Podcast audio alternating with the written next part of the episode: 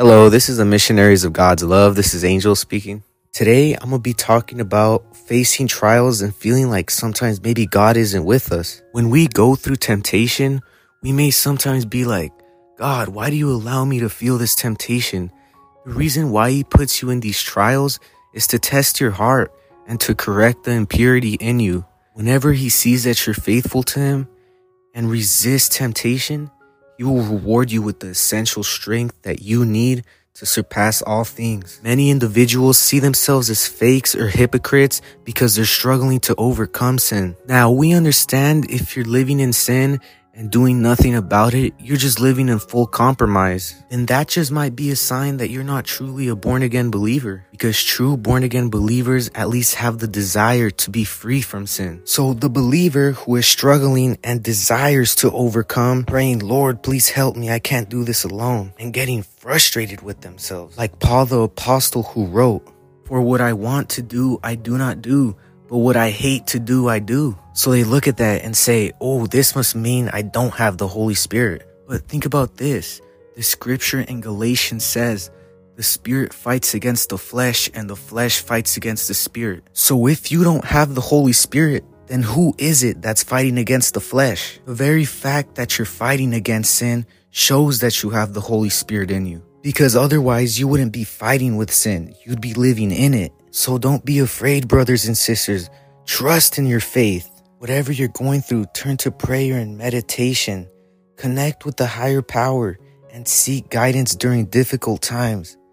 Believe that there is a divine purpose behind your trials and have faith that you will emerge stronger.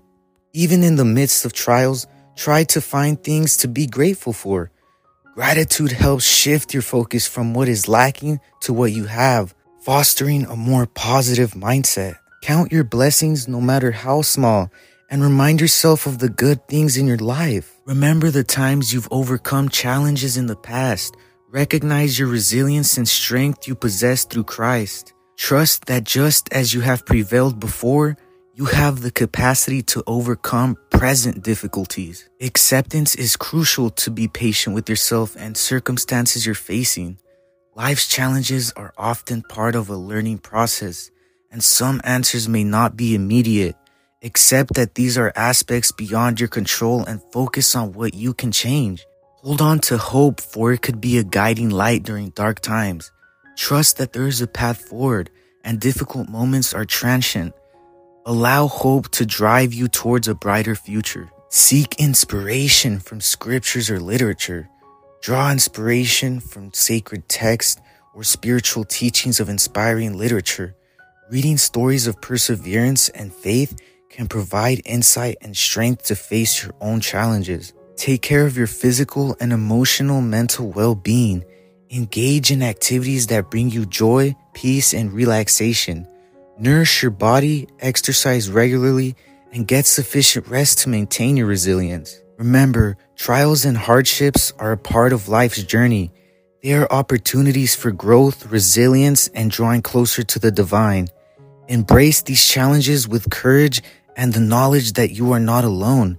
With faith and perseverance, you can overcome anything that comes your way. I appreciate all of you for listening, and I hope you all have a blessed and wonderful rest of your day. Always remember that God loves you more than you could ever imagine.